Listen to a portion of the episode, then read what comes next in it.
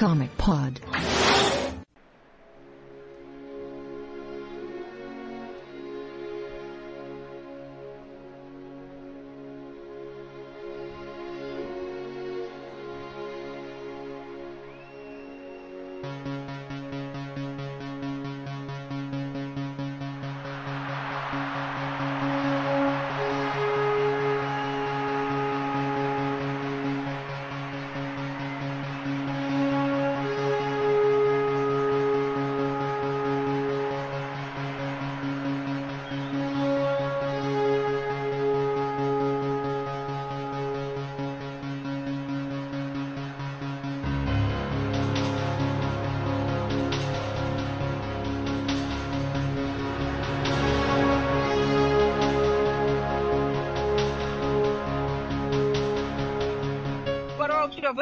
Avantes, aeronautas! Sejam bem-vindos a mais um One Shot. Eu sou o Pablo Sarmento e o Felipe Morcelli vai apresentar o nosso primeiro tema. Nosso primeiro tema de hoje será Man of Steel 2. O que vem por aí, quais são os rumores, o que, vai acontecer com o novo filme do Super-Homem. E o nosso segundo tema vai ser pelo Pedro Kobielski. Vamos falar sobre as novas séries da CW, as novas temporadas da série da CW, Arrow, Flash e Legends of Tomorrow. E o nosso terceiro tema apresentado pelo nosso lindo e maravilhoso Igor Tavares. É, para fechar, a gente vai falar das vendas de julho, né? Comentar o massacre da DC sobre a Marvel nas vendas de julho e vamos refletir sobre isso, ver se isso daí vai para frente ou não e chupa Marvel. E, Marvel. E, e, e, esse, e, esse, e, esse, e esse podcast que é muito marveco, né?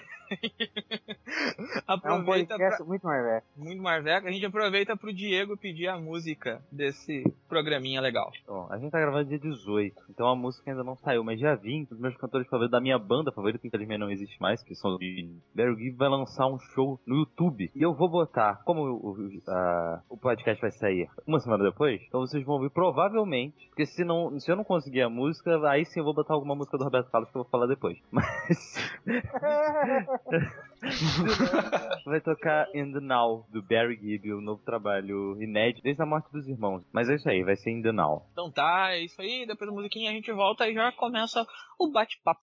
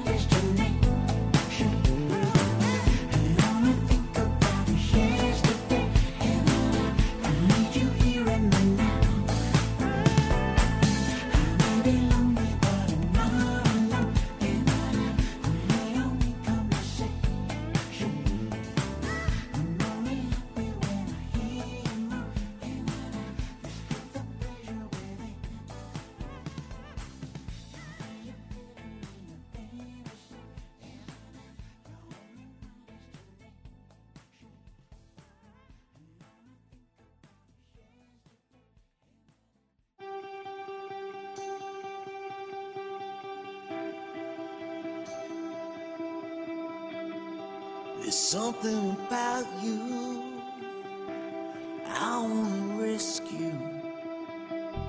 I don't even know you, so what does that mean?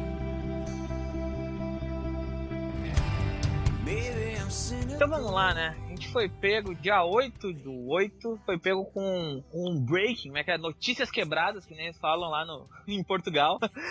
Notícias quebradas. É, é como eles falam em Portugal. É, uma nota. Cara, não, não tá errado, né, cara? Se você parar É, pensar, realmente, Ai, breaking news. Deus. com uma nota que saiu no The War, a Warner está trabalhando num segundo filme do Homem de Aço, mas eles só falaram isso também, falaram mais nada, né? Não, mas saiu a foto do Instagram do Harry Cavill lá. do- Não tem a ver com o filme, né? Tem mais a ver com o lance da, da liga, eu acho. né? Mas aquela foto é meio, meio relacionada, assim. e- Eles mentiram hoje, falaram que aquelas fotos são do Batman vs Superman. Ah, é aquela ali? É, não é da Liga, Ah, não. então esquece. Ah, o Henry Cavill tá querendo, tá querendo pregar peça na galera. É, ele tá todo cheio de segredos, cara. Temos Vamos começar a rumor falar de desses rumores aí que tá, que tá rolando, né? Primeiro que estão dizendo que Tem, o. tem grandes rumores, só tem um que é do J.J. Abrams, cara, mais nada. É, o J.J. Abrams estão dizendo que o filme vai sair em 2020, né? Seria o- ele, ele sairia depois do filme de Cyborg, né? É, isso é muito Nossa. esquisito, cara, porque a Warner reservou duas datas, uma em 2018 e uma em 2019, e não falou pra quais filmes são essas datas. Então eu acho muito esquisito empurrarem até 2020, mano. Eu acho que eles devem aguardar, assim, a recepção do Super-Homem no fim da liga. O que que vocês acham? É, é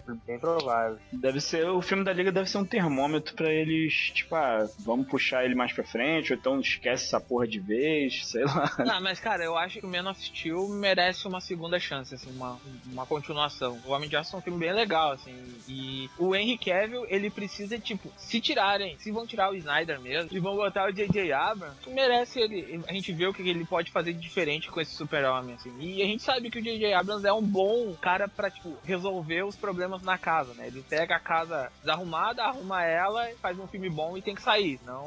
ele- se ele continuar, ele estraga. Já Mas vou eu- Imagina a quantidade de flare de lente que vai rolar se ele for dirigir mesmo. Não, mas, mas o- já nome de aço já tem bastante lan- lance flare, né? Já, mas pô, imagina um super-homem voando com o J.J. Abrams filmando. Vai ser flare direto.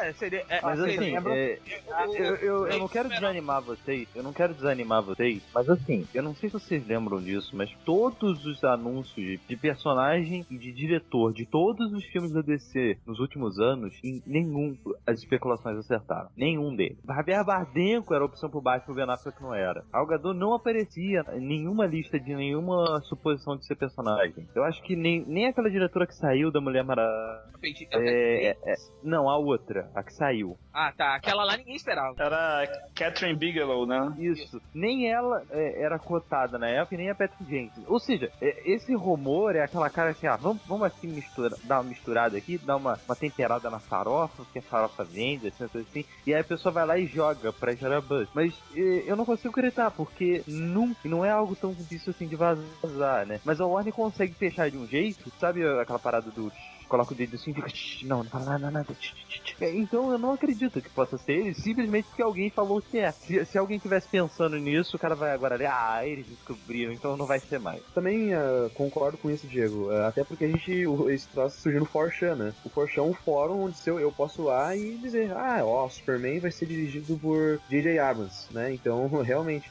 Até porque. o José seguinte, uma coisa- Padilha. Isso. José Padilha? Sim. Ele, ele complementou a piada, entendeu? Sim, sim, é, é. Não, não, Vai- não acreditei, não acreditei. Yeah, e eu posso dizer qualquer coisa, né? Então, realmente, é as pessoas têm falado uh, do J.J. Abrams dirigindo Superman, acho que desde o Homem de Aço, né? Então, acho que é normal, cara, assim, é, isso acontecer. Tem que lembrar. É, tem que bye lembrar. bye, né? Começo É? dos anos 2000, o J.J. Abrams tentou rebutar o Superman com aquele Superman Flyby. O projeto dele era assustador, cara. É, é, mas aí a gente não sabe o quanto de. fascista kryptoniano, o Jor-El ainda ia estar vivo. Era uma maluquice aí as ideias dele. É, é, o, o lance é quanto daquilo era daquele cara da aranha. Como é que lembra como é que era o nome dele? Ah, não, cara aquilo lá da aranha lá. Eu tinha sido descartado. Não, mas aquele cara cara ainda não tava lá dentro da Warner? Eu tenho quase certeza que Não, tava. não, não. Ah, não. mas, é, Já- mas, tá- é, mas essa, esse rumor aí que saiu no 4chan e no Reddit, no Reddit, é tipo aquela coisa de sonho de fã, assim, tipo, tu olha o bagulho, ah, o Quaron vai, vai, vai dirigir o filme dos Lanterna Verde. Cara, Nossa, assim, seria muito lindo, mas. é, mas, tipo, cara, Ah, Cara, né, cara, não é porque é, o cara fez gravidade que o cara vai fazer todos os filmes de espaço agora, entendeu? É lógico, tem é, é- é a parada que tem cara de ser mais fake. Ok, ele é um diretor muito bem quisto da Warner. Ele fez o melhor filme de Harry Potter, que é o Sim. terceiro. Sim. Sim. Ele fez Gravidade, que é um puta filme. É mais que um filme, é uma experiência, sabe? Eu acho que. Eu ainda não assisti na TV, eu só assisti duas vezes no cinema. Eu, eu- mas eu imagino que você deve É, ver, tipo, é o melhor filme 70%. sem roteiro. Gravidade é o melhor filme sem roteiro já feito em Hollywood. E isso não é uma crítica, isso é um elogio. Ah, Mas assim, é é uma experiência incrível. Eu nunca vi um 3D tão imersivo igual o de gravidade. Então, tipo, o cara sabe fazer umas cenas in- inacreditáveis, assim. Então seria lindo ter ele num filme da DC. Só que, cara, eu não acredito muito não, velho. Porque seria bom demais pra ser verdade. né? Sim, é que nem o outro rumor que apareceu é que o Sam Raimi dirigiria o filme do Shazam. Sim. É, seria legal. Também Apesar de eu preferir o. Chris Columbus, eu gostaria muito do Chris Columbus dirigindo o filme do Shazam, porque acho que combina. Ah, não, velho, não fala isso, não. Nossa, bati três vezes na madeira aqui, velho. Seria O. Chris Columbus ainda tá fazendo filme? Eu tô por fora. Nossa, o Chris Ah. Columbus tá retardado, velho. Ah, sei lá, Ah, sei lá, cara. cara. O Chris Columbus tem coisas boas e coisas ruins. É, É, ele fez coisa. os dois primeiros Harry Potter, são nada. adaptações boas pra caramba. Ele fez O Homem Bicentenário, que é o meu filme favorito. É, Ok, ele não, fez- meu Não, ele é ótimo. Ele é perfeito, cara. Eu Ah, mas ele, escre- ele, ele, escre- ele escreveu o roteiro de Goonies. Isso, isso é um ponto muito positivo pro lado dele. Ah, Ele não fez Esqueceram de Mim? Não foi ele ou não? também, É o outro cara. Dean é dele. Ah, então já, já, já vale. Pra mim já O vale. É, cara, problema, o problema, e aí eu tô dizendo querendo ele, é, o problema dele é que o último filme dele foi Pixels. É, isso. Só que ele entra na categoria. Porra, eu me amarro em Pixels. Nossa, eu esqueci até desse. cara, Eu gosto muito. problema de Não, mas eu sei que é ruim. Eu sei que é ruim. Mas eu acho que é ruim porque é o filme do Adam Sandler, né, cara? Ele não é ruim porque é um filme do Chris Columbus, ele é ruim porque é um filme do Adam Sandler. E aí Eu é não tenho essa coisa com o Adam Sandler, não. Não, assim, é assim, se- cara, a cada 10 anos o Adam Sandler faz um filme realmente foda. O último Ah, dele é, foi é Clique. E aí agora, eu ainda tô esperando lançar outro filme foda. O problema é que ainda está na onda dos filmes merda dele. O, antes de Não, é- Clique teve o Maluco no Golfe, como se fosse Tem vez. Aí ele vai ter esse salto. Tem Little Nick, pô. O Nick é o mais engraçado de. Little Nick é foda. Não lembro. Aquele ele É- Que ele é o filho do demônio, pô. Ah, sim, sim. sim. Tem o Ozzy, pô. Tem. Toca Blind Guard, eu acho que. Isso, Sim. mas filme é muito legal. Mas aí, ne- nesse meio tempo, ele lançou um monte de filme merda, assim, sabe? Então, é, é, é sempre assim. Então, o Pixels entrou na, ca na caixinha do filme merda. Aí agora tem que esperar ele até lançar um filme bom de novo. Vamos lançar Caraca, uma- do Man of Steel a gente foi pro Adam Sandler. É, cara, é tudo perto uma coisa do outro. Mas ó, ó, eu acho que se botarem, escolherem um, um- um diretor assim, tipo, um diretor que.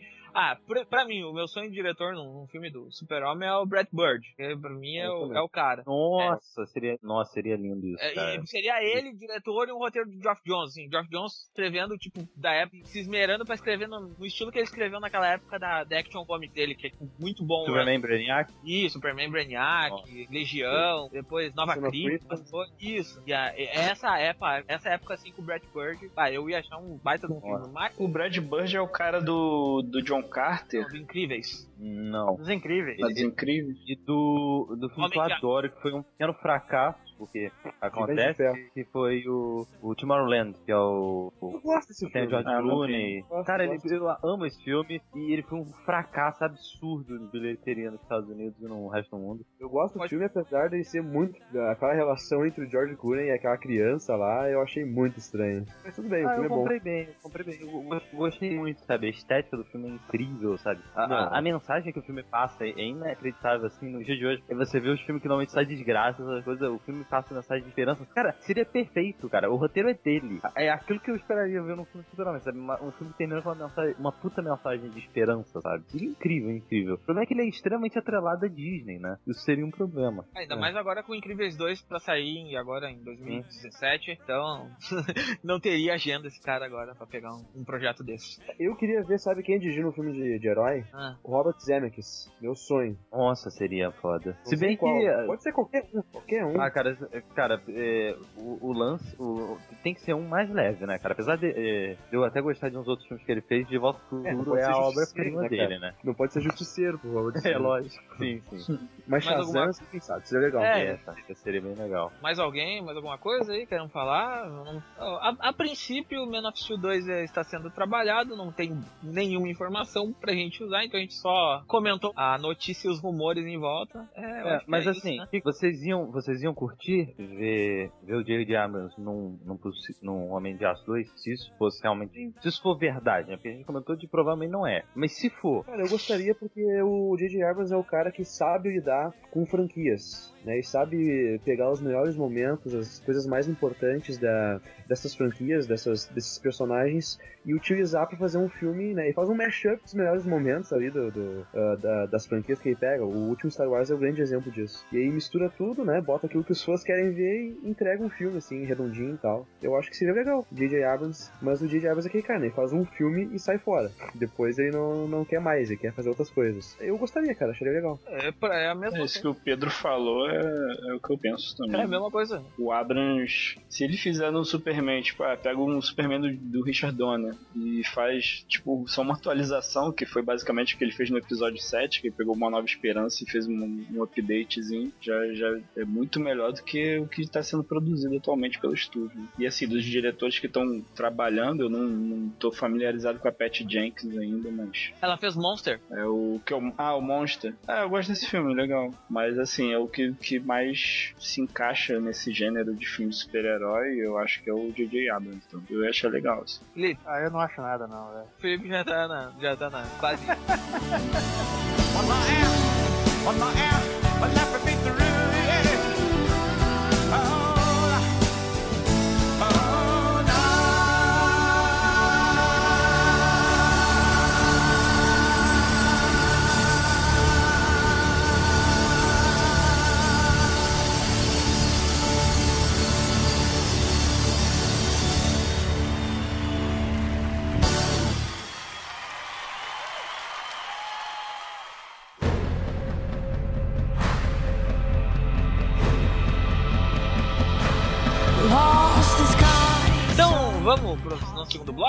Vamos, falar de série da, do CW, que tem série. Cara, eu acho que o CW deve estar com umas 12 séries de, de HQs, cara. Meu Deus do céu. Como... Não, eu tô perdido, tô perdido. Eu nem sei mais o que esses caras estão fazendo. Ó, o Tô CW. perdido, nem sei Tá. mais o que estão fazendo. Da, da DC, da DC tem o Flash, Supergirl, o Arrow, Legends of Tomorrow e Vixen, tem o tecnicamente, né, Vixen, tecnicamente né? animada Vixen, pelo, CW pelo Seed, né? do Seed, né? né? Isso. Agora tem o novo, como é o nome do, do personagem aquele? Powerless, tem aquele Powerless também da CW, não? Não, esse é tá- da, da NBC. na NBC. NBC, ah, tá. O personagem do Morrison que eles botaram, não, vão fazer animação É o agora Ray. também. O Ray, Ray. o Ray do, do coisa. Aí tem o iZombie, que é do, do da Vertigo. Isso aí é só DC. Ainda tem- aí depois tem Riverdale, que é do da arte.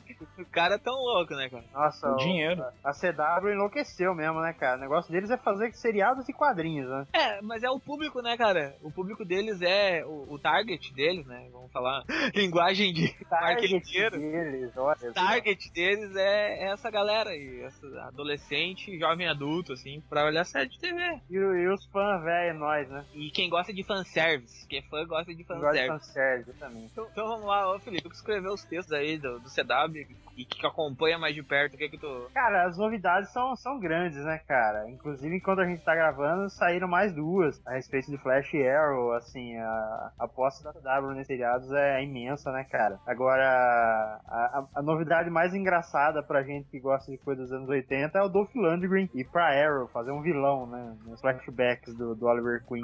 Espero, espero referência falaram. da He-Man.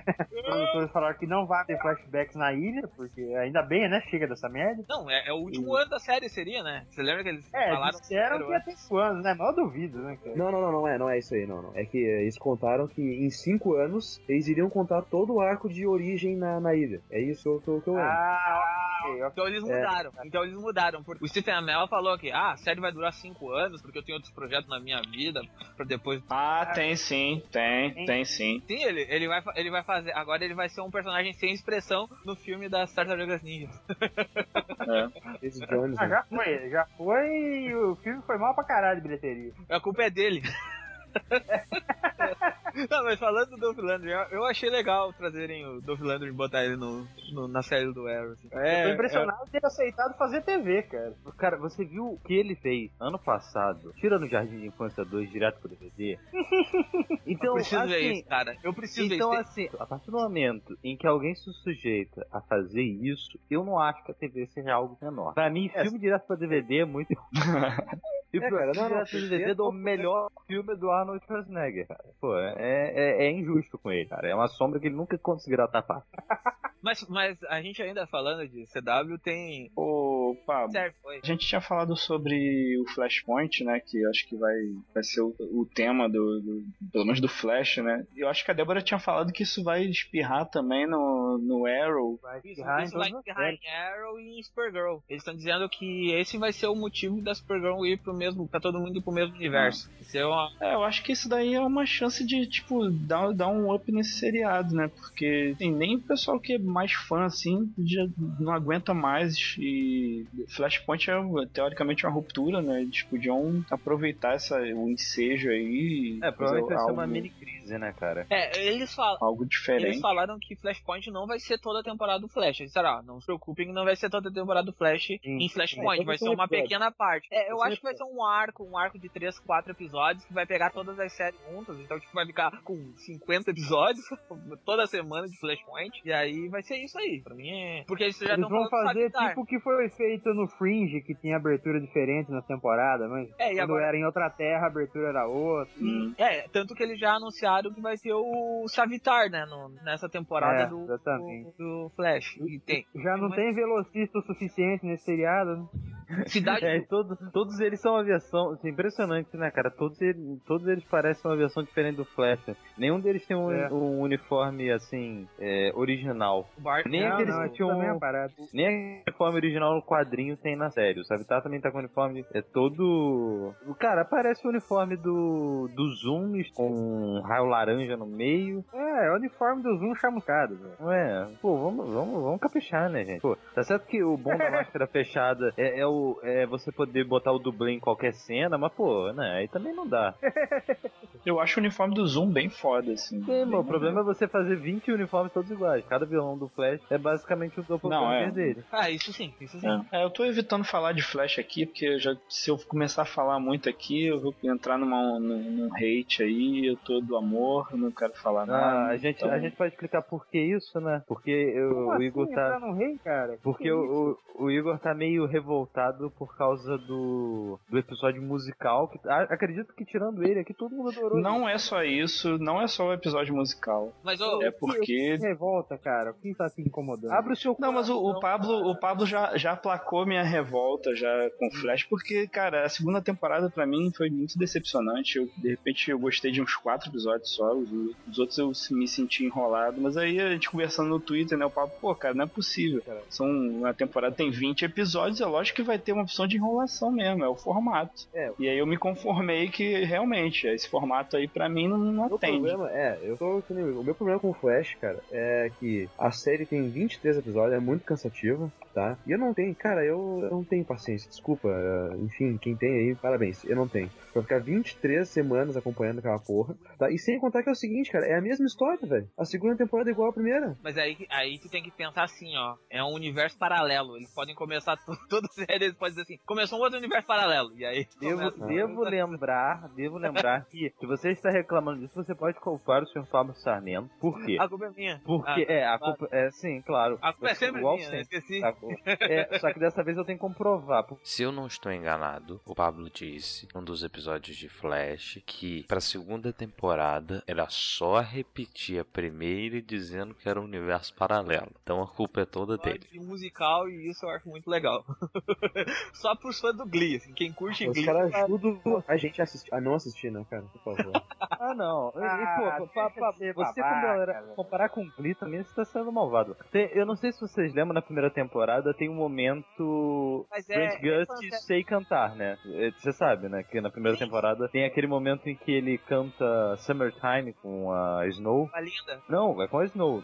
Summertime é com ela. Ela tá bêbada e pede pra cantar no karaokê Ah, com ele. verdade, verdade. Sim, verdade. sim. E, e a- ali- Isso aí foi com certeza cláusula de contrato, cara. Deve ter botado. Ó, vai ter um episódio ali que vocês vão ter que me deixar cantar pelo menos uns 30 segundinhos, senão eu não. Não é, cara. Não faço. tô- não, eu tô dizendo, é sério. É, é que, é que o Grant Gustin, ele veio de uma série que era de musicais. E, tipo, os caras sabem que ele tem esse, esse artifício a mais. Por que não usar, entendeu? Tipo, é o, Não, o não cara é só isso, cara. É fazer. você. Aquilo dali é o fanservice pro cara que. O cara que tava tendo Glee e começou a assistir Flash por causa dele, sabe? É, Mas, gente, vocês nunca assistiram Buffy e Angel, não? No Buffy Angel tinha direto, não? Tinha. o- É, Sim, tinha Buffy- vários episódios musicais, porra. Buffy tem um episódio premiado, não tem? Um episódio musical que foi é, premiado. cara. Dirigido pelo próprio Joss Whedon, cara. Sim, que o Joss, e a- e aí, a- aí que rola o rumor. O Joss Whedon foi convidado pra ah, dirigir esse episódio musical do Grant Gustin com a Melissa Benoist. Ah, isso eu duvido. Cara, cara. Sabe o que, que eu vou querer assistir? Eu vou querer assistir o episódio da Supergirl dirigido pelo Kevin Smith, que ela vai enfrentar uma aranha gigante. É isso. é isso que eu quero. Pô, ver. cara, i- isso, isso profundo de referências, né, cara? É, é- é que não tem nem como mensurar. É, não, mas o Steve Olha, se vocês um tiveram no preguiça da segunda temporada do Flash, eu tenho preguiça do Kevin Smith, cara. Puta merda. Cara, é, e, e- o- mas eu acho assim, ó, a- das séries que tem mais, mais novidades legais é a da Supergirl. Eu acho que ela, assim, tipo, tem muita coisa legal pra É, trazer. cara, agora ela tem uma liberdade que ela não tinha antes. Ela- Ela tava num canal aberto antes, tendo que lutar pra ganhar audiência. E agora ela tem uma liberdade por estar no, na CW, que é um canal que não é fechado, mas ele também não passa nos Estados Unidos inteiro, né? Ele é, ele é tipo um canal regional, por assim dizer. Então, ali eles têm uma liberdade que no, na CBS ela não tinha. Inclusive de roteiro, muitas das vezes. Então, provavelmente agora eles estão tendo essa liberdade de conseguir pirar muito mais nas ideias e a introduzir coisas muito mais interessantes. Eu não curti muito, é, pelo, acho que eu expliquei uma vez isso, né? É, me incomodava as cenas de luta desse jogo, me incomodava muito mesmo, sabe? Por causa das questões de tipo, a- a- uma hora ela sorra com o cara e, e aí o- o- ele é lançado por- de um jeito. Aí na outra bate e não acontece nada. E aí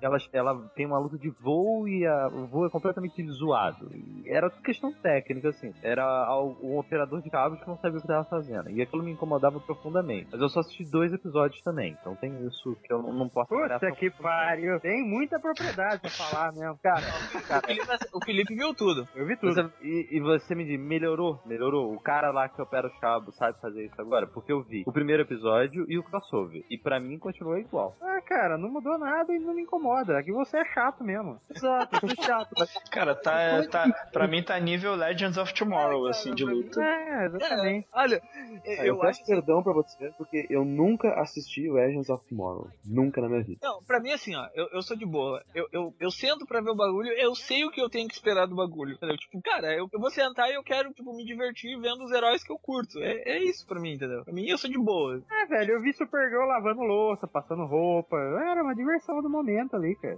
Cara, o cara não pode se ater muita coisa. Não, é porque É, tem pois tanta é. coisa- já tem tanto- o tempo já é tão curto que eu falei, cara, não vou. Eu, vou eu, eu mal terminei as séries do CW. Eu- Arrow ainda não terminei, Flash ainda não terminei, tá uma merda. É, eu também não terminei com nada. Eu, eu nem comecei por causa do, do, do fim do- da faculdade lá. Eu nem comecei. Então aí eu não, não dei prioridade pra ela. Eu tenho uma teoria sobre Supergirl. É porque quando a gente viu a primeira temporada do Flash, assim, foi uma unanimidade. Pelo menos todo mundo que eu conheço. É, caramba, muito legal, muito bacana. Pô, todo muito ansioso pela segunda temporada de Flash. E aí chegou na segunda e muitas pessoas ficaram com o mesmo sentimento que eu tenho, Pedro tudo mais. Vocês não acham que isso pode acontecer com Supergirl também? Porque, pô, foi a primeira temporada, então tudo era novidade, né? De repente na segunda, ainda mais indo pra CW. Mas aí, mas aí que tá. passando, ah, tá bom demais. Mas, ó, Igor, aí que tá, tem, tem um problema, tem uma coisa diferente. O, o público de Supergirl é diferente do público do Flash. Tem que ver Ah, qual é o estilo, o que aquele público tá querendo. Cara, se a gente for parar pra analisar, Supergirl seria tipo um, sei lá, uma série feminina que passa no. adolescente que passa na TV lá nos Estados Unidos. Essa, tipo, é, Pretty Little Liars, essas coisas assim. E é, é, é esse o estilo, assim. se- Comparação, hein, meu amigo? É, é, é uma comparação boba, assim. Mas É, é, o Tão boa pessoal. quanto a É, mas é, é aquela coisa, tipo, se, se o público tá comprando, eles vão manter o mesmo estilo mais ou menos e vão tocar o barco, cara. Sim, É- sim, é óbvio, óbvio, cara. É aquilo. É- é, me incomodou isso, mas eu, eu com certeza assistiria se tivesse mais tempo. Como eu não tenho, eu deixei ela em segundo plano. Eu só assisti o crossover e foi isso. Era, foi horrível pra descobrir em que ponto, porque é, não tem marcação nenhuma em nem em site de internet. Eu tinha que ficar pesquisando a data de lançamento pra saber quando que na semana é, de Flash que teve o crossover, porque, cara, eu fui um inferno pra saber qual, qual- quando que o episódio é, batia, né? Porque a temporada dela foi menor e começou depois. Então eu não sabia qual era a numeração do episódio do crossover. Tipo, ah, eu tenho que assistir o episódio do Flash. Aí qual semana. Qual foi o. o Ah, mas não teve nada na série do Flash aí. É, então, isso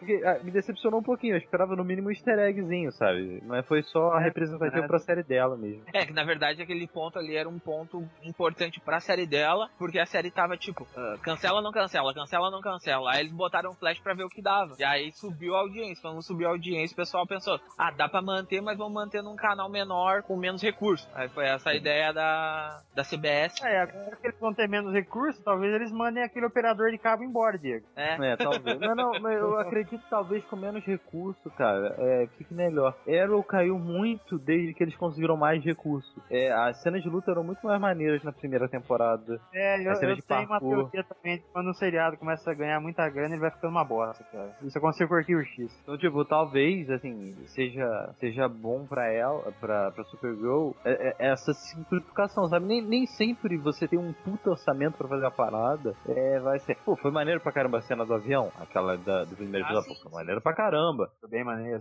Aí você, você tem que gastar tudo naquilo, porque tem que foda, porque o canal é tem que pressionar as pessoas. E aí você desperdiça o dinheiro no todo o resto, você não pode investir tanto. Mas é... a- e a série era muito cara, era 3 milhões por episódio, né? Não, Mas ó, o, agora... caçador, o Caçador de Marte ficou da hora, hein, cara. Ah, sim. Nossa, ficou muito maneiro. Legal. Ficou muito Ficou maneiro. legal pra cacete, cara. Não, e o O cara, o cara que faz ele é né? muito bom. O cara que faz ele é, É, o muito bom. do né? Ajax, né? O Ajax, né? Pô, Sim, já. sim. Sim, Ajax. Ficou legal, cara. Gostei. Ficou muito maneiro. Ficou muito bom, cara. Tem o Legends of Tomorrow que tá. Não, mas peraí, peraí. Na Supergirl vai ter o Super-Homem, cara. Ah, É mas verdade.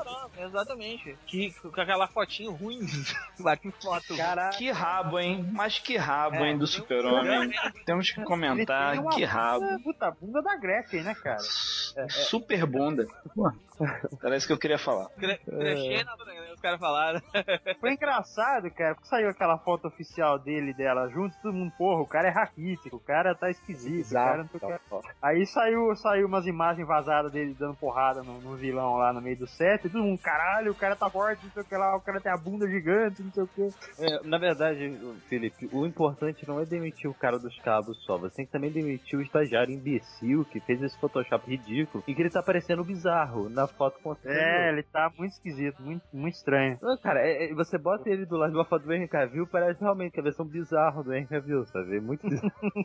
Só queria registrar aqui que, que é isso que as séries da CW fazem com a gente. Elas fazem a gente comentar a bunda do super-homem. Obrigado. Não, eu não comentei nada, não. Eu, eu estou isento disso aí. Eu não Eu tenho sei- vergonha nenhuma em comentar a bunda alheia, Eu velho. sei, Deixa de eu, ser sei, babaca. eu sei que ele é um baita um bundão. É, bundão. Ai, meu Deus. Ah, cara, mas eu acho que é uma série que vai, vai ser divertida, ainda mais com o Super-Homem. Agora vai dar pra ver um- uma coisa diferente também. Isso pode. É, A- a porra, única da, coisa da que eu queria da comentar- CW que nessa última temporada, o Supergirl foi o que mais me divertiu, cara. Mas, é, e nem do CW ainda. É, é, exato, nem era CW ainda. pô. É, a única coisa que eu posso falar sobre a, sobre a questão da bunda é que desperdiçaram um excelente ator pra fazer o Dick Grayson. É só isso que eu teria a dizer. Ah, também. Verdade. Tá, vamos lá. Uh, Legend of Tomorrow vai ter agora a Vixen, né? Vai entrar pra, pra equipe e eles vão É, criar um. Do passado, né? Isso. do patado. E vão criar uma sociedade da justiça na, na, na série, então. Cara, isso é maneiro, maneiro. Isso é bem legal, cara. Será que não tem um espaço aí pro homem animal nessa série, velho? Não, Vocês cara, o homem, o homem Animal tem que fazer um sitcom com o nome The Bakers. E aí só filha dele, assim, uma bagunça do cão, assim, entra os caras, bate palma. Ah, cara, Powerless bagunça abre, cão, né? abre um Vários precedente, né, cara? Hein, É? Powerless abre um precedente, né, cara? É, eu acho que se Powerless fizesse sucesso, vai, vai ser possível você ter uma coisa assim. Mas, cara, vai, vai dizer, Homem Animal num, num sitcom ia ser incrível. Seria engraçado. Eu, eu não sei se vocês lembram daqueles curtas que davam no do Destination. Sim, exato. Cara, aquele é muito bom, cara. O cara é muito bem feito, sabe? Fa- Faz mal lá no. muito bom, cara. Muito bom. É, cara, aquilo era muito legal.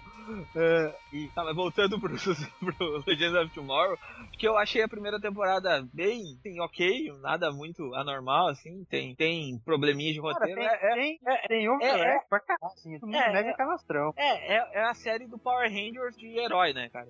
Cara, eu É, ainda mas- não. Por estar atrasado, eu ainda não cheguei no Tomorrow. Então eu não faço ideia do que acontece. Mas simplesmente quando as pessoas dizem, não, é Power Rangers, cara, como, como isso pode dar errado, cara? É perfeito, Power Rangers é vida, Não, é amor.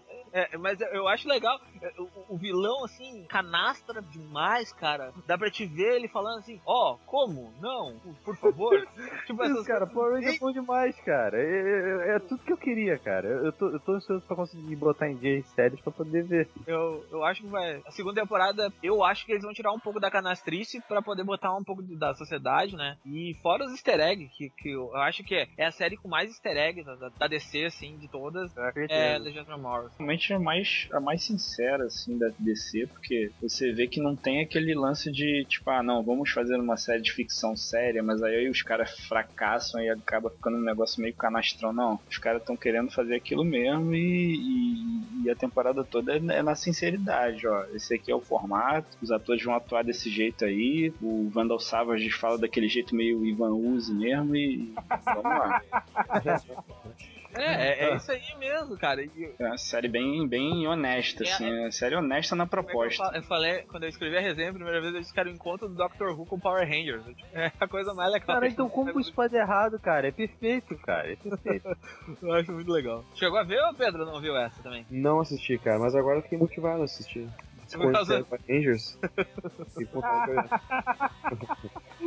É, é, Você tem que ir nessa vibe, assim, se você gosta de efeito especial tipo Stargate, assim, tipo Shannon, Nossa, é isso aí mesmo. lembrava muito Stargate em vários momentos, cara. Bah, a, a, a, a, a, a nave de, de isopor, assim. É, puta, cara, era foda, cara. ai, ai, cara. Tá, vamos falar, do, vamos pro último bloco ou tem alguma- mais alguma coisa aqui que vocês queiram adicionar? Ah, Arrow que se Falou de zombie, né? A zombie eu acho que não vai ter nada de. Não, não, Não, anunciaram Zombie não, nada. tem, é, não foi anunciado nada. Não teve anúncio de nada. Eu sei que a série foi. Ela teve. Ela era pra ter uma temporada de 12, 13 episódios, aumentaram pra 18. E aí depois a série terminou e não falaram mais nada da série. Então eu sei que. Só sei que foi renovada. E aí até então não saiu. É, exatamente, foi renovado. E se a gente quiser falar ainda, tem Powerless, né? Que, que tá pra sair, que já perdeu o showrunner antes de estrear. E aí vai demorar mais um Cara, que tempo pra sair. bizarro isso, né? Maluco. Mas, eles deram, eles deram alguma, alguma justificativa oficial pra isso? Diferenças criativas. Ah, Ai, o clássico, é, clássico. normal, né? Agora o pro... aí, aí a gente fica com aquela, na... com aquela, né? Quando sai, a culpa é de quem? de ter dado problema. É, E- levando-se em conta o recente histórico da Warner, é capaz eles terem feito alguma coisa que deixou o cara puto e ele foi embora. Ah, normal, né? E Ainda mais considerando que ela foi muito bem recebida na, na San Diego Comic Con, né? Ela, ela, é, ela foi muito é. bem quista na, durante a convenção. E o piloto foi exibido. É, o piloto foi exibido. Depois de Powerless não tem mais nada, eu acho, da DC. Não, acho, ah, bom, renovaram o Preacher, né? Renovaram o Preacher. Cara, eu, eu comecei, comecei Preacher. Não, eu comecei Preacher, aí eu olhei um episódio, aí eu não foi mais. Eu só olhei Não, primeiro. é muito chato, Não, é, você, foi bom que você não perdeu seu tempo. Tu chegou até o sexto, né, Pedro? Tu disse que melhorou lá pelo sexto. Ah, é? Melhorou lá pelo sexto, não foi? Tu Eu? falou isso? você só assistiu comigo. Ah, então foi o Lib que falou. O Lib Não, falou, cara. O Lib falou, o Lib falou que melhorou lá pelo sexto. Lá pelo sexto pegou a vibe. Aí demorou, hein? Ah, Pô, não. Foda-se. Cara, não tem vibe não, cara. Sinto muito. Não tem vibe não. Porque o Jesse Custer é um banana, cara. O, o seriado ele é carregado nas costas pelo Cassidy e pela, pelas passagens do Santo dos Assassinos. A Tulipa, ok, beleza e tal. Tem uma forçação de barra com ela, pra ela ser fodona, assim, que eu, que eu achei em vários momentos forçados, mas tem algumas cenas boas, mas, cara, o Jesse é muito fraco, cara. Ele é muito cuzão. Pô, desculpa o termo, mas, cara, o cara é muito bunda mole, cara. Muito, e fizeram o pai dele bunda mole ainda. Não satisfeito em deixar o Jesse Custer bunda mole, o pai dele não é um bunda mole. Então fica muito difícil. A porra toda, então. Cara, pra mim pode até mudar a história, não tem problema. Ah, se quer expandir um pouco do arco lá em Envio, beleza. Pode botar umas coisas lá, bota uma vizinhança inteira, mas, cara, não descaracteriza o personagem, cara. O Jesse é um caipira, pô, ele é um cara cabeça dura, ele, ele, ele é um cara convicto e quando ele pega o Genesis pra ele, ele fala, pô, eu tenho o poder de Deus, cara, agora ninguém mais me, vai me parar. Entendeu? E não fica nessa de, ah, será ou não, vou ajudar, vai ajudar nada, pô. Vai atrás do cara lá e vai, vai fazer o cara prestar conta, é isso que ele vai fazer. Não precisa de uma temporada inteira pra ele, pra ele começar a fazer isso. Ah, que broxante, velho. Eu acho que não vou. Desabafei. Sério, não vou retomar essa porra. Ah, eu agora tô pensando, porque agora tá sendo tanta série da DC. Acho que é isso. Acho que não tem. Tem a animação da Vic também, mas acho que daí. Tem a animação da Vixen que não. Mas as animações são curtas, assim.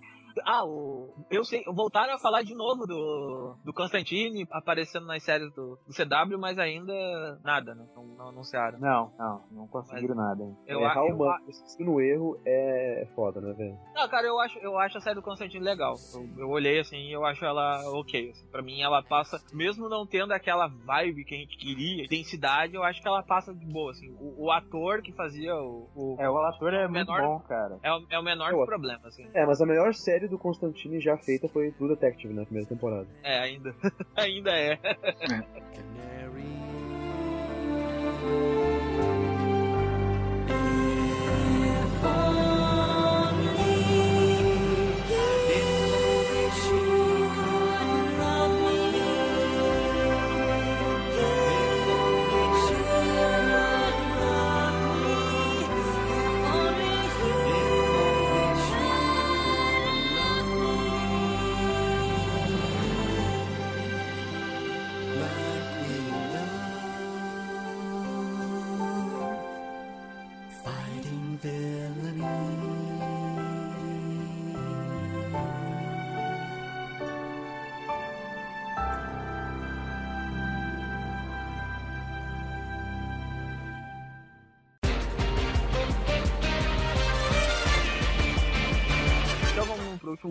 falar de vendas e fomentar a DC à frente do, do placar um mesmo. Chupa Marvel. Chupa Marvel, chupa. Anúncio da Diamond foi no, no último dia 12. Anunciou as vendas de julho, como sempre ela faz. E por incrível que pareça, ninguém estava esperando isso, porque mês passado a DC nem arranhou a Marvel nas vendas. A DC passou à frente nas vendas da, de revistas impressas e vendas direto para as comic shops, né? A gente sempre lembrar que a mecânica de vendas nos Estados Unidos é diferente. 35% do mercado foi dela e a Marvel ficou com 34% das vendas É isso aí em, em dólares, né? Em unidade é 40 a 35. Que a Marvel GB ainda tá muito caro. É, é, que na verdade. E a Marvel lançou bem mais gibis que a DC esse mês. Marvel lançou 97 gibis e a DC lançou 63. Então foi uma diferença bem expressiva aí entre lançamentos e a DC ainda conseguiu ficar à frente na venda de unidades. Tem mais uma coisinha, Pablo, que é o seguinte. Eu não sei se vocês repararam que no, no link tá dizendo que o link marcástico é, tem o, o- a ordem, né? O, o, o número de unidades vendidas ligeiramente reduzido porque a DC ofereceu retornabilidade. Que é mais ou menos Ah. o, o mesmo que funciona aqui no Brasil. A DC tá abrindo a oportunidade do lojista devolver as, as revistas. Ela, mas então, ela faz, ela faz esses, o esses 952. valores, faz, eu não tenho certeza. Eu, tá, eu Ela faz isso-. Ela faz isso desde o do início do 952, ela fez Eu, isso. a, eu, E- eu acho engano, que não, o... porque eu tô vendo aqui. Ah. Eu acho que não, porque eu tô vendo aqui, é, eu, eu tô passando aqui os de 2011 e não tem. Ah, não então tem? eu acredito, eu acredito que isso, se começou, começou no DCU, é, é mais provável assim. Mas esses valores que a gente tem, eles já são reduzidos entre 10 e 15%. Porque assim, o valor que a Diamond coloca é o valor inteiro. Se a gente for no site da Diamond mesmo, a gente vai ter um valor diferente do que a gente tá vendo nesse site. Só que eles diminuem, dependendo do site, entre 10 a 15% por por uma taxa de devolução. Ou seja, ah, pode ser que 10 a 15% da- de cada revista tenha sido devolvida. E mesmo assim, mesmo você reduzindo de 10 a 15%, dependendo óbvio, do cálculo, a DC continuou na frente da, da Marvel esse mês. Então é um valor muito grande. É uma diferença muito grande entre as duas. É, nesse mês, a gente pode dizer isso, né? É, é o efeito Rebirth, cara. É, é o efeito Sim, Rebirth. mas é, é, é aquilo que a gente também sempre precisa falar. Não podemos ficar enganados achando que isso é uma parada é, pura e exclusivamente por causa da qualidade. Não. Isso, a venda, e principalmente número 1, um, é hype. A venda de Ah, número 1 lógico, é pô, com puro e certeza, simplesmente cara. hype. Um e dois, né? Então, Normalmente. tipo, a 3 É, você tem que parar pra pensar de que esses pedidos, essas mais de 210 mil edições essa- é, de Liga da Justiça 1, elas foram pedidas há três meses atrás. Uhum. Então, foram os lojistas que há três meses atrás, dentro da avaliação deles, dentro do feedback dos leitores que encomendaram as revistas deles, solicitaram esse valor. É um valor muito alto, é um valor muito alto. Mas, mas, ele não representa tanto quanto representaria se ela fosse, por exemplo, o número 4. Não, número 4 não, porque agora elas são é, bimensais. Agora é quinzenal. bimensais? É, É, é quinzenal. É, cara, isso que eu ia falar. Tem, além do, do lance de ser quinzenal, ainda tem o lance do one shot do Rebirth, né? Sim, É. sim. Mas Que o, vários têm um one shot. também, né? Tem umas de ser barato. e Todas são, acho que, 2, 3 dólares. Todas. Todas são 10 dólares. Toda a linha DC As únicas Rebirth que é são 3 dólares. acima de... Sim, sim, mas as únicas do top 10 que estão acima de, de 3 dólares são as da Marvel. As únicas duas revistas Marvel que estão no top 10 são acima de 3 dólares. Cada uma custa 5, que é Guerra Civil 2, 3 e 4. Porque Isso também é uma Saga. minissérie. Ah, é, é a Mega Saga minissérie, então naturalmente já vende mais. O lance é que ah, agora como tá quinzenal, é mais difícil. Mas vamos considerar assim, talvez pela edição 6, quando sair a edição 6, assim, quando a gente tiver as vendas das edições 6 e 7, vai ter uma noção do rendimento das vendas. Por quê? É, Vai ter passado os três. Vai ter passado os três ou vai ter passado só. É, vai ter passado três meses, né? Sim, Então, sim. Isso, vai ter passado três meses. Então vai ser naquele momento em que o lojista vai saber o quanto de verdade ele vendeu na, é, nesse mês, né? O quanto ele não devolveu. E pra edição número 7, por exemplo, ele vai pedir mais dentro da mídia do que ele realmente está esperando. É. En- Então é, é basicamente isso, sabe? Você tem que sempre analisar é, a questão de que é um, é um pedido feito há três meses atrás. Então há três meses atrás houve uma, pelo que a gente percebe, a- as comic shops, pu- o público também, porque ele tem uma influência nos pedidos, deu um feedback positivo em relação à mudança da DC, de retornar do rebuff de todas as coisas. Então, e, inclusive, acredito que o DC Universe Buff ter sido distribuído de graça, é, ter lançado antes, é muito positivo para esses números. Porque aquilo, podemos dizer, acende uma chama de esperança no coração. E acende aquela chama da esperança do leitor de tipo, "Pô, eu vou ler de novo as coisas que eu gostava, e não o que a empresa estava tentando pasteurizar para enfiar a goela abaixo. Então é óbvio que isso tem um ponto positivo. É óbvio que esses valores, por ser número um, duas números um, são valores falsos, assim, de certa forma, inflacionados por- esse fator. E a Marvel provavelmente vai, vai dar o troco é, no Marvel Now.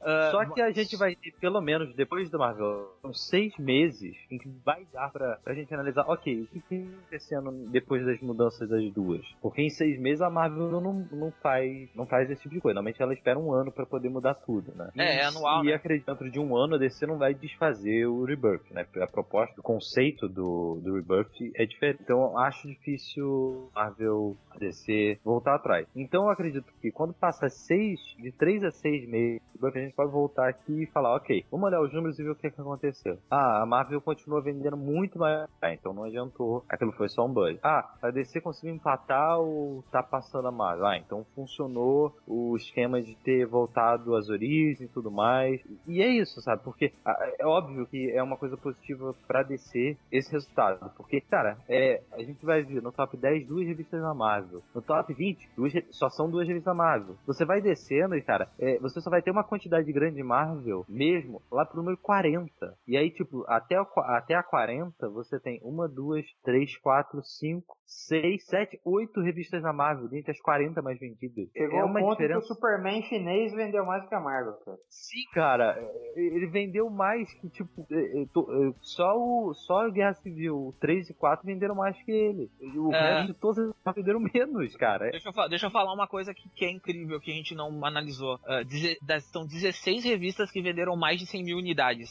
Isso fazia muito, muito tempo que não acontecia. É, fazia tempo que isso não acontecia. A Rebirth, assim como os 952 na época, deu um boost na empresa, na, na indústria de novo, né? É, 16 revistas vendendo mais de 100 mil unidades. Era, tipo, uh, há uns dois meses atrás, eles se matavam para chegar a 100 mil unidades até a décima. É, Uhum. é muita coisa, assim, a venda. E, e, e o Asa Noturna vendendo um monte, cara. Isso é muito lindo de se ver. Ah, cara, a Asa Noturna, a popularidade dele tá estabelecida, né, velho? Não tem mais volta, né, cara? Agora não tem Ainda mais agora, fizeram uma ele, ele da usar o da- da- uniforme. Fizeram ele, Ah, ele usar o uniforme que- azul de Mas novo, tem- né, velho? é legal de tu ver que a coisa finalmente parece que tá engrenando, assim.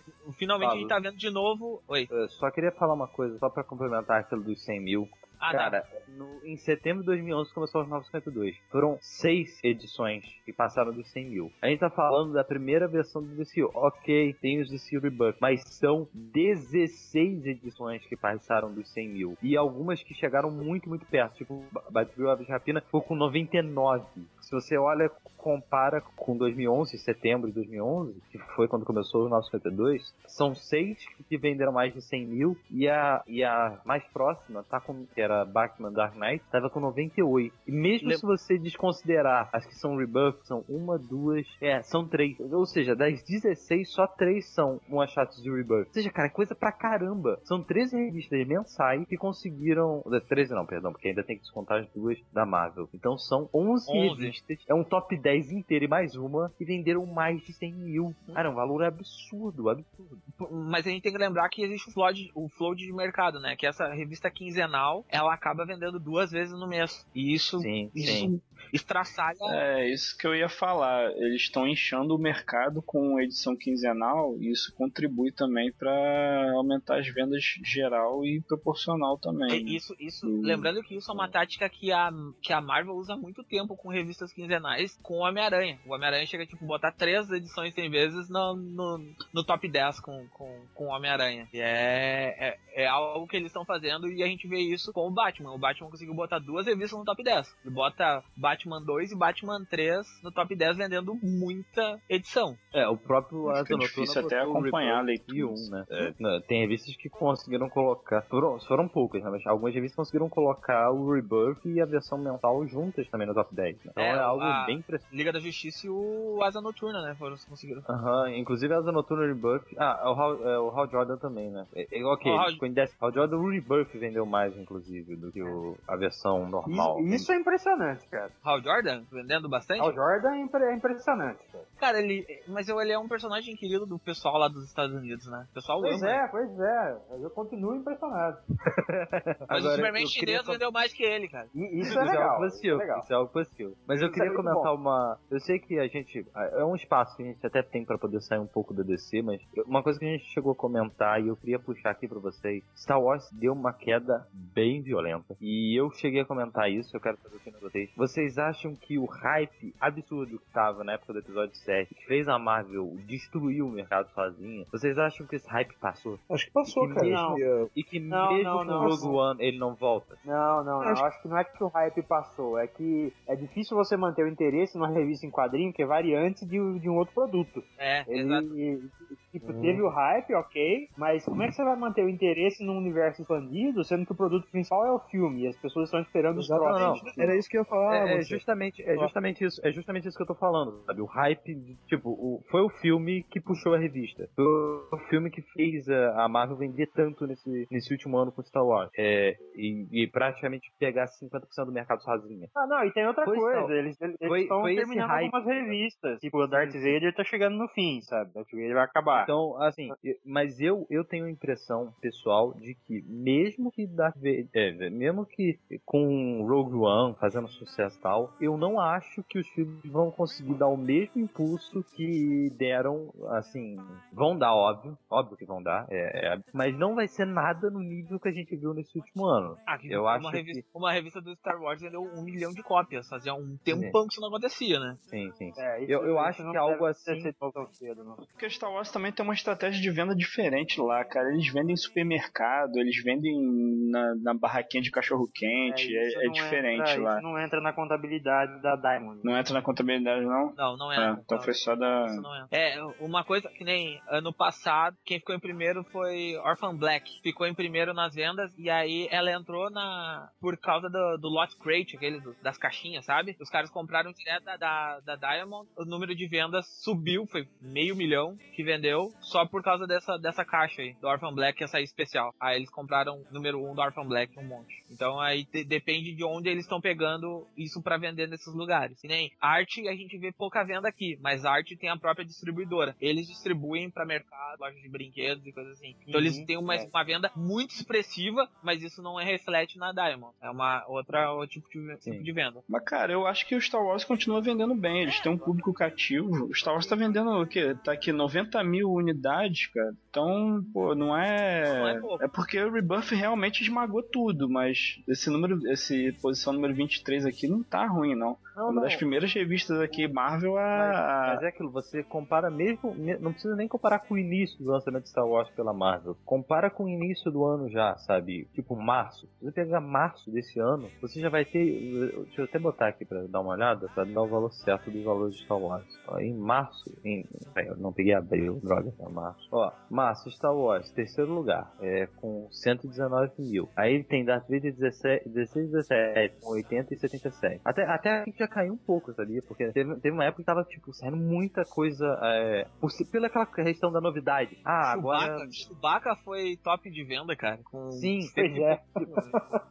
Não, Essa minissérie é boa da Chewbacca, muito boa. Mas o lance é que é, tava uma parada absurda, sabe? Tava vendendo muito assim. Ela, ela desequilibrou completamente a balança. E o tempo foi passando e a balança foi equilibrando mais. Mesmo com a DC não vendendo tanto, a Marvel já não tava conseguindo aquela venda tão expressiva e esmagadora que a Wars tava conseguindo de início. É, é, o, o quero dizer é que o- a linha do hype estabilizou. As pessoas deixaram de comprar desesperadamente e aí só o público fiel seguiu. É, é o, é o que normalmente acontece. né? E eu acho que esse público fiel é muito grande, sim. Mas eu acho que é muito difícil que mesmo os filmes novos consigam puxar de novo o público que comprou, sabe? Aquele público que desequilibrou a balança. É, o, o que desequilibra a balança é esses reboots aí, esses relançamentos, esses estreias de, de temporada. Isso aí desequilibra a balança e, como você falou, a gente só pode ver quando tiver as duas estáveis e já todo mundo com edição 15, edição 10. Olha, olha só como a coisa é violenta. Ah, Batman, eu falei lá, Batman 2 e 3, né? Batman 1 vendeu 23 mil unidades e ainda pegou top 100, posição 97. Coisa, A Batman 1, por que, que ela tá nessa posição? Ela saiu no outro ela mês? saiu no outro mês e ela, é, ela ficou Ah, isso aí foi o restinho, né? Isso. E aí, e aí se descer mais, tem mais ainda ali embaixo. Tem, tem revistas que já apareceram ainda. Tem, cadê? Flash 1 vendeu aqui ainda, 15 mil unidades, aí já na posição 144. Superman na posição 141, vendeu 16 mil. Arqueiro Verde, 16 mil. Arqueiro Verde de novo. Então, tipo, É, coisa meio mas é aquilo, porque Batman, Batman vendeu. A gente fica olhando, ah, vendeu. Cara, é aquilo, né? Você. Isso aí já tá contando que Batman vendeu 280 mil mês passado. Uhum. E, e Batman vendeu 199 mil mês passado. Então, é um valor muito absurdo. O Moon Knight tá vendendo bem, hein? Moon Knight vendeu 40 mil unidades. É, e assim, em comparação com a Marvel, a, a, a DC pegou a Marvel numa, numa época meio de calça riada já. Tirando a Guerra Civil que, que vende, não sei por que não vende, que é minissérie, né? Mas, pô, você vê que É a. o Bendis, né? É o Bendis no automático. É o Band, Pantera Negra, que foi o gibi que mais vendeu esse ano, foi a edição que mais vendeu esse ano, tá no 36 aqui. É porque já tá na edição 4, né? Star Wars já tá na edição, o quê? 20 e Ah, pouco mas, tá em aqui. 30 mas é aquilo, gente. Não, não olha tanto pro número da posição, olha mais pro valor. Cara, Pantera- ok, vendeu um milhão, né? Foi um milhão que vendeu a primeira 500 edição? mil, 500 mil. 500 mil. Ok, é uma queda absurda, mas 72 mil edições ainda é um valor muito bom, cara. Não, é, mas é, é natural que, que quanto mais você avance na, na numeração, Mas ela cai, assim, e aí- É, o- e aí só sobe de novo, a subir, é ou você voltando pro 1, ou você chegando no número redondo, né? Ou, não, ou, É. ou tendo algum acontecimento grande no arco que ah, gera É. bastante buzz. Aí isso Ah, sim. Pantera Negra vai virar branco, sei Isso, lá. aí. É, é, essa, é isso mesmo. Pantera Aí as Negra- pessoas compram a queimar a revista, né, cara. Rato. Hail Hydra. Mas o Hail Hydra foi na edição 1. Ma- Mas é, é falando nisso, eu nem olhei aqui o, o Roger Sacomo. E Quem? agora já, já deu. Capitão América, olha lá, edição 3, já, já deu uma quedinha, 65. Eu acho que a partir da próxima edição a gente já tem uma noção do, da repercussão do, do Hail Hydra no, nos pedidos pra edição 4. Que é quando o pessoal vai saber que, ah, não, na verdade é era tudo um cubo pós nessas coisas assim. E aí Ah. as pessoas vão decepcionadas largaram Ah.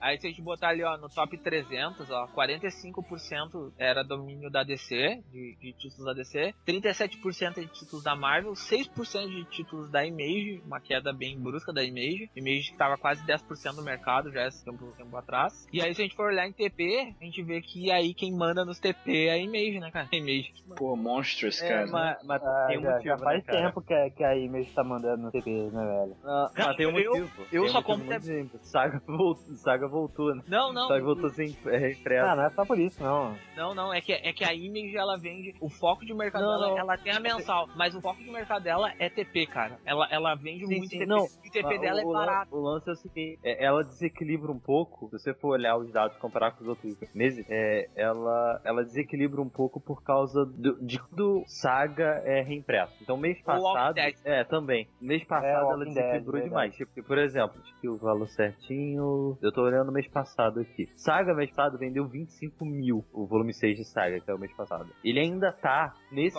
Em- no top 10. Então, tipo, é, é um desequilíbrio... uh, é, Aquela parada que eu falei, ah, o Star Wars desequilibrou o mercado pra Marvel, Saga desequilibra o mercado de TPs pra vendo Porque é só eles velho. lançarem o trade e aí, a- e aí o dinheiro vai, tipo, o dinheiro vai jorrando pelo, pelo Não, e pelas outra, portas cara, olha só. Saga, volume 1, tá na 14 posição ainda. Sim, sim. É. Mas o volume 1 de Saga é o TP que mais vende da Image. E eles fazem o seguinte: o primeiro que sai, o primeiro encadernado que Sempre sai, eles botam com esse valor de. 10 dólares. Não, eles botam esse valor de. de- aqui, ó, o do Huck, Não, R$14,99. ali, ó, Monsters tá 9,99. Mas o Monsters é o primeiro ou, Primeiro. ou já é uma Primeiro, reimpressão? é o primeiro, não, é o primeiro. Primeira, a primeira impressão é 9,99. Na segunda impressão eles aumentam o preço. É assim que eles fazem. Ah. Entendeu? E aí, Ah, mas aqui, aí- ó, Saga, Pablo, o Saga volume 1 tá aqui a 9,99. Então, então eles É, estão. Saga tá. Mas aí, ó, Provavelmente porque Saga é o carro-chefe dele. A pessoa vai ler, se apaixona e aí compra depois tudo por 14,99 mesmo. É. É aquilo, você bota a primeira edição mais barata, até porque ela já é um pouco mais antiga, e aí depois, como ela tem uma saída muito grande, eles podem fazer isso. Olha que legal, o One Punch Man é vendido como, como TP. Eles vendem o Stankobu como TP. Hum. Mas eu não sabia. é, ó, contas- é, é, é um TP, né? De qualquer forma, não Stankobu. É, tipo, é, é igual aquilo, né? A mangá. Não, mangá ainda é quadrinho, gente. É quadrinho do mesmo jeito. É, não, é que eu não sabia que ele era uh, colocado como TP nas vendas, né? É a Dark Horse que, que libera. Não, esse aqui é a Viz que tá liberando. Mas é a Dark Horse que normalmente cuida de. que mais põe mangá à venda, não. Mas aqui não teve muita coisa diferente, né? Harley Quinn, Batman. Ah, o Batman é edição especial por causa do, do- da animação. a Star Wars, o Huck. É, eu O- acho que o- os, os encadernados oscilam bem menos, né? Porque encadernado é aquilo, é que tu compra já sabendo o que é e tal. não- não- então acaba sendo um pouco mais conservadora essa lista. Não, e, não, e, não, e essa lista, ela, essa lista, ela tem uma lista, eu não lembro aonde que eu peguei, que tem a lista do acumulado. E aí, tipo, esse encadernado já vendeu, tipo, um milhão de cópias. E aí tem encadernado ali, tipo, mensalmente, eles adicionando o valor que vende no mês. Assim, tipo, Ah, eu queria ver essa lista, cara. tem um do Walking Dead que, tipo, já vendeu mais de um milhão de cópias, assim, o, o um, um dos encadernados do Walking Dead. Tem Deve ter no lista. ICV2, cara. É, eu acho que é lá que deve ter. Sim, sim, é desde o ah, é o primeiro arco do Walking Dead. É, um bagulho absurdo. Bah, Old Man Logan eu tô, tô muito afim de ler por causa do, do Lemir e do Sorrentino junto com o Maiola. Hum. Bom, acho que é isso aí, né? Não tem muito mais o que a gente falar sobre vendas. A DC ganhou esse mês, vamos ver mês que vem. E isso não muda porcaria nenhuma, pelo menos pra nós, por enquanto. isso, isso não representa É, a gente, nada gente, nosso mercado, né? não, a gente só senta aqui pra bater papo de bar, né, cara? É, tá pra- porque é legal a gente comentar os dados do mercado, né? É, o É, não, momento- é, que, é, é, é o nosso que- momento Extreme Nerd, né? É, é que, te- é que teve um momento. É que tem, tipo, comentários aparecem no site, tipo assim, vocês vão esconder que a DC estraçalhou a Marvel nas vendas? Aí eu vou lá e comento assim, cara, por que, que a gente vai comentar isso se isso não representa nada pro mercado brasileiro? Se a Panini falasse isso pra nós, a gente faria textos e coisa, É, analisaria. Seria legal, seria legal a gente ter os valores das vendas pra poder fazer isso com o nosso mercado. Porque É. não tem, né, gente? É, mas a gente não tem isso, essa centralização. Então a gente não vai comentar quando comentar que É, cara, até os próprios dados da, da Diamond não são lá o ideal. É, assim. não tá muito É, não é o ideal, né, cara? é tanto. Porque esse dado de, de solicitação, né? Não é dado de venda real. É, cara, quando você tem que fazer, quando você tem que fazer é, projeção a partir do quanto foi pedido da edição de três meses depois, pra ter uma real noção se a revista é um sucesso ou não, é, é porque tem alguma coisa errada, sabe? Porque o certo era, ah, vendeu tanto, vendeu tanto, mas não é assim. É isso aí. Tipo, não, disso, é, Não é assim. Nem Tipo disso, assim, né? Que, é, ah, vendeu um milhão, ok, vendeu um milhão. Quantos desses um milhão de discos ainda estão é, no, nas lojas? Ah, tá no 900 mil, ok, então não vendeu um milhão, vendeu 100 mil. Exatamente. é, é, por isso que eu acho que o top de vendas da, do Comixology ele é mais real pra nós. O que É, tá no top mais de ou menos, né, lá, cara? Porque, é, porque é, o a edição o mensal Didi que mesmo falou, né? É, é, é, aquilo é real pra gente dentro do universo digital. Sim. Mas aquilo ainda não. Ainda. Não representa nada. é- não é- não, não é que não representa nada. Aquilo ali, por mais que seja uma amostragem rel- é, relevante até, porque. Ah, mas é um valor menor. Sim, mas você não precisa de um valor muito grande pra poder gerar uma, uma projeção de, de mercado, né? O problema É, ele é um termômetro relativo, não, né? o problema não é nem que ah, vende pouco comparado ao quanto vende no, no impresso. O problema, se esse fosse o problema, é, é, a gente poderia considerar as vendas do, do Solid do mesmo jeito, porque é, é questão de estatística. Quando você estuda, você percebe que não importa se você pega uma amostragem pequena, desde que ela não seja extremamente concentrada, e dentro da internet, desculpa, nada é extremamente concentrado, é, você consegue ter um valor é, relevante dentro das opiniões e de gosto, no caso, né? O problema é que o mercado que compra digital não é o mercado que compra físico. É como, como, eu, como eu expliquei aquela vez do, do DCU, né? DCU tinha títulos top de vendas ah, no digital que não vendiam quase nada no, no impresso. É, é isso. Então, São dois- tipo, é, é legal a gente ver que pô, tal revista tá indo bem no digital, mas é, a- infelizmente esses valores não representam simplesmente porque o cara que vai comprar a, a DC acho que parou com isso. Tinha uma época que ela vendia a, a versão digital junto com a cópia física. Você tinha tipo, uma key pra comprar. O cara que comprou ela física, adivinha, ele não vai comprar ela digital de novo, ele já tem ela física, ele não precisa dela. E o cara comprou digital, se ele for comprar a versão física, ele vai comprar um encadernado e não, e não o single issue. É, ele vai comprar no máximo a primeira edição pra guardar e tudo mais. É, É, é, é, é o que é o que acontece no mercado brasileiro hoje. A, a gente tem muito disso na- com, com, com o nosso leitor de quadrinhos. O que, que ele faz? Ele compra as edições digitais, se ele gosta daquilo lá, ele pega e vai e compra um encadernado quando a Panini lança traduzido. Ele vai lá e Sim. compra ali. Ou até mesmo com Scan, a mesma coisa acontece com Scan. O cara vai lá ler tudo em Scan. Ah, a Panini vai lançar. Tá, então agora é a hora de eu dar o meu dinheiro porque eu gosto daquilo lá. E aí compra um encadernado. Exatamente o que eles fazem. Sim, sim. Eu, por exemplo, hoje eu comprei Demolidor 11. Por quê? Porque eu li, eu li até certo ponto no digital. Aí quando começou a sair, eu falei, tá, por que eu tô no digital? Vou esperar sair no Brasil. Aí agora eu vou terminar de ler finalmente. E aí vou poder ouvir o Comic Pod que o Pablo não me chamou. Ah, tem um monte de spoiler. and falls for you, and the sun will shine, shine for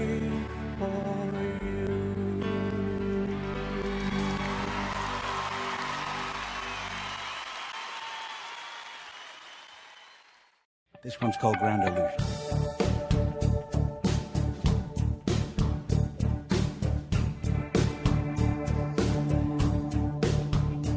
Então, vamos começar a finalizar esse podcast. Damos os recados da paróquia, que nem o Felipe deu o nome pro, pro quadro do, do fim. Casa da paróquia.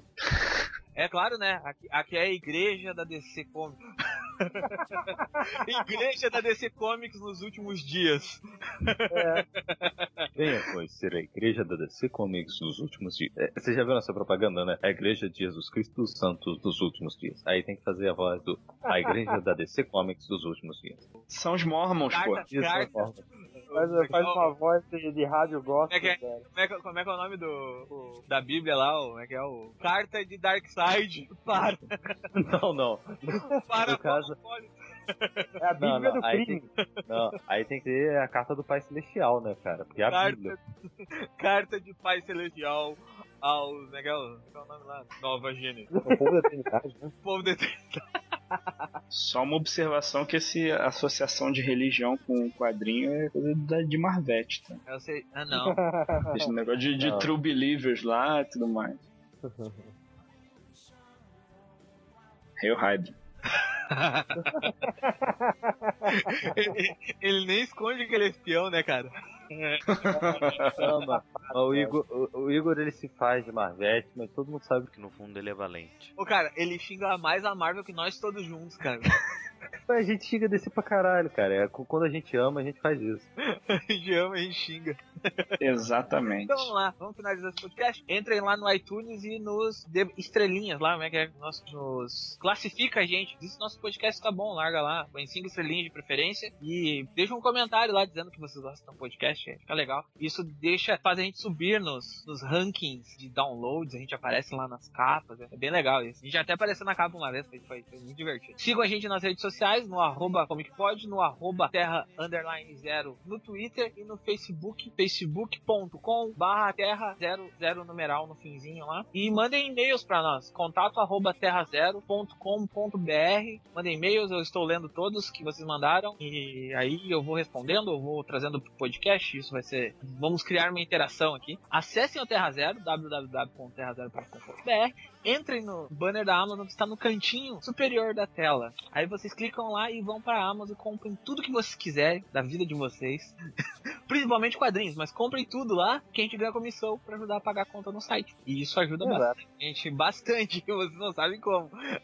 Pois é. E um último aviso é que eu e o Felipe estamos alinhando as última, a última parte de um projeto que a gente está fazendo aí, que vai ser mais uma forma dos leitores que curtem o site, pessoal que escuta o Comic Pod há muito tempo e vem pedindo por formas de ajudarem o site, além da Amazon, quero coisas mais, uma ajuda mais mensal. A gente está finalizando um projeto pro Padrim, então em breve isso deve entrar no ar. Eu não, não vou saber dizer agora, se até esse podcast sair, quando é que vai entrar no ar exatamente, mas fiquem ligados que a gente vai lançar algo novo e tem muita ideia maneira, assim, vai, vai agregar muito ao trabalho que a gente vem fazendo no site, vai, a gente vai crescer de qualidade imensamente com essa campanha no Padrim que vai entrar aí. É isso aí. Mais alguma coisa, Felipe? Não, senhor, senhor. Então, eu acho que é isso. Alguém tem algum jabá fazer? Analisar aí? Me escutem lá no Por Trás da Máscara também, www.terceiraterra.com.br PTDL. Eu participo toda semana, também tem transmissão ao vivo toda quarta-feira, a partir das 8 horas. Teve um episódio que eu rochei sozinho, junto com o Gris. Obrigado, Gris, por ter me ajudado.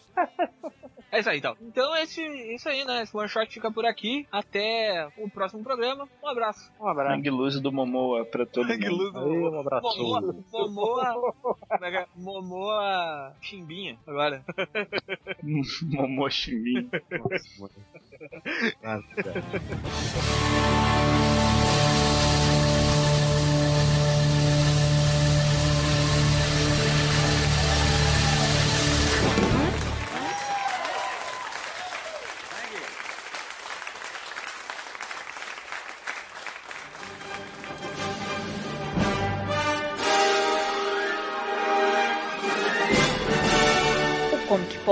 Podcast do site terrazero.com.br.